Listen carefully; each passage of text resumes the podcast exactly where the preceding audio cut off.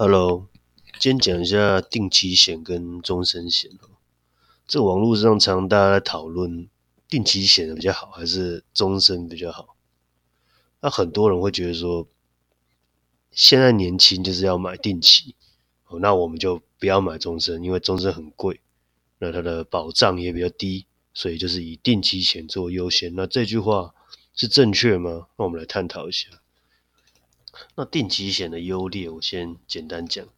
定期它就便宜嘛，然后保障可以拉高，但是它的缺点是什么？缺点是它毕竟是定期哦，它不是终身的，所以它会有一个年龄的限制，一般是七十五，有的到八十，所以七十五到八十过后，我们是没有办法再继续续保，这是定期险。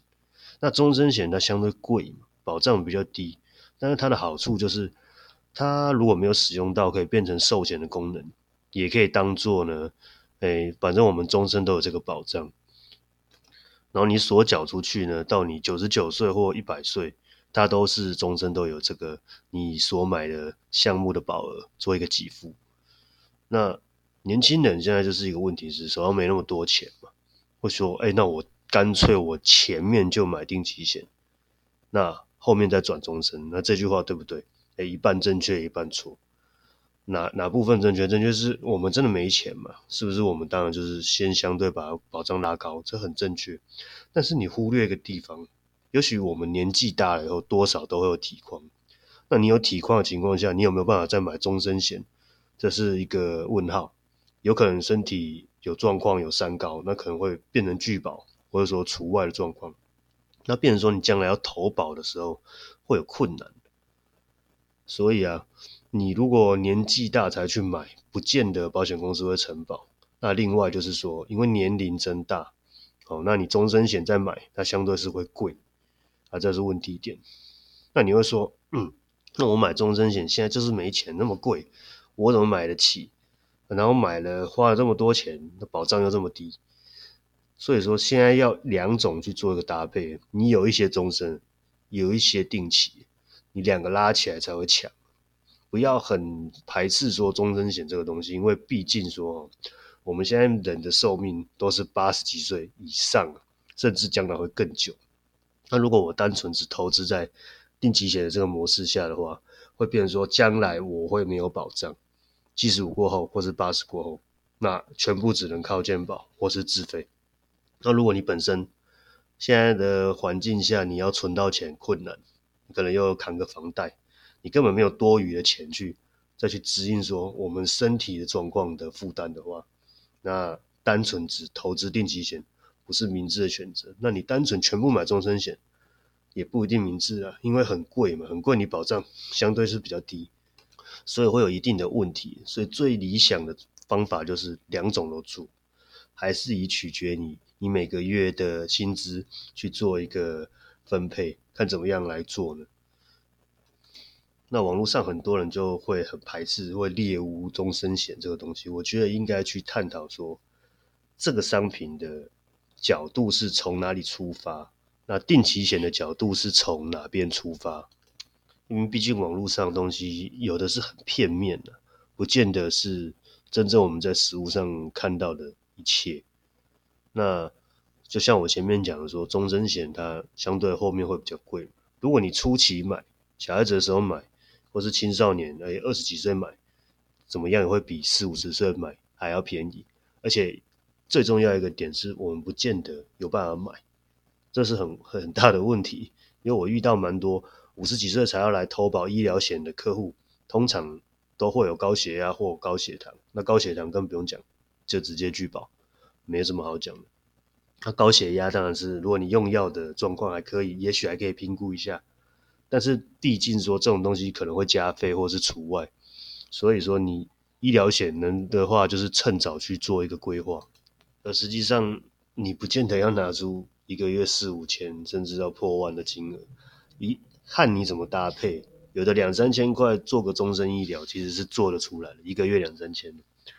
去，当然你你毕竟你能买到的商品，你用比较少的金钱做出来的，可能就没有那么优秀。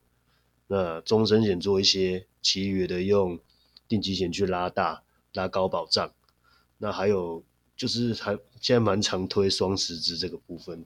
其实我个人的想法是，我觉得啦，你单间把额度买够就好了。保险它是损害填补原则，它不是让你来赚钱的。也许会有人会说，哎，我上次拿那个意外，然后领了多少多少。我觉得这个不是很重要，我不如把这些钱拿去投资，我们把该做保障做好就好了。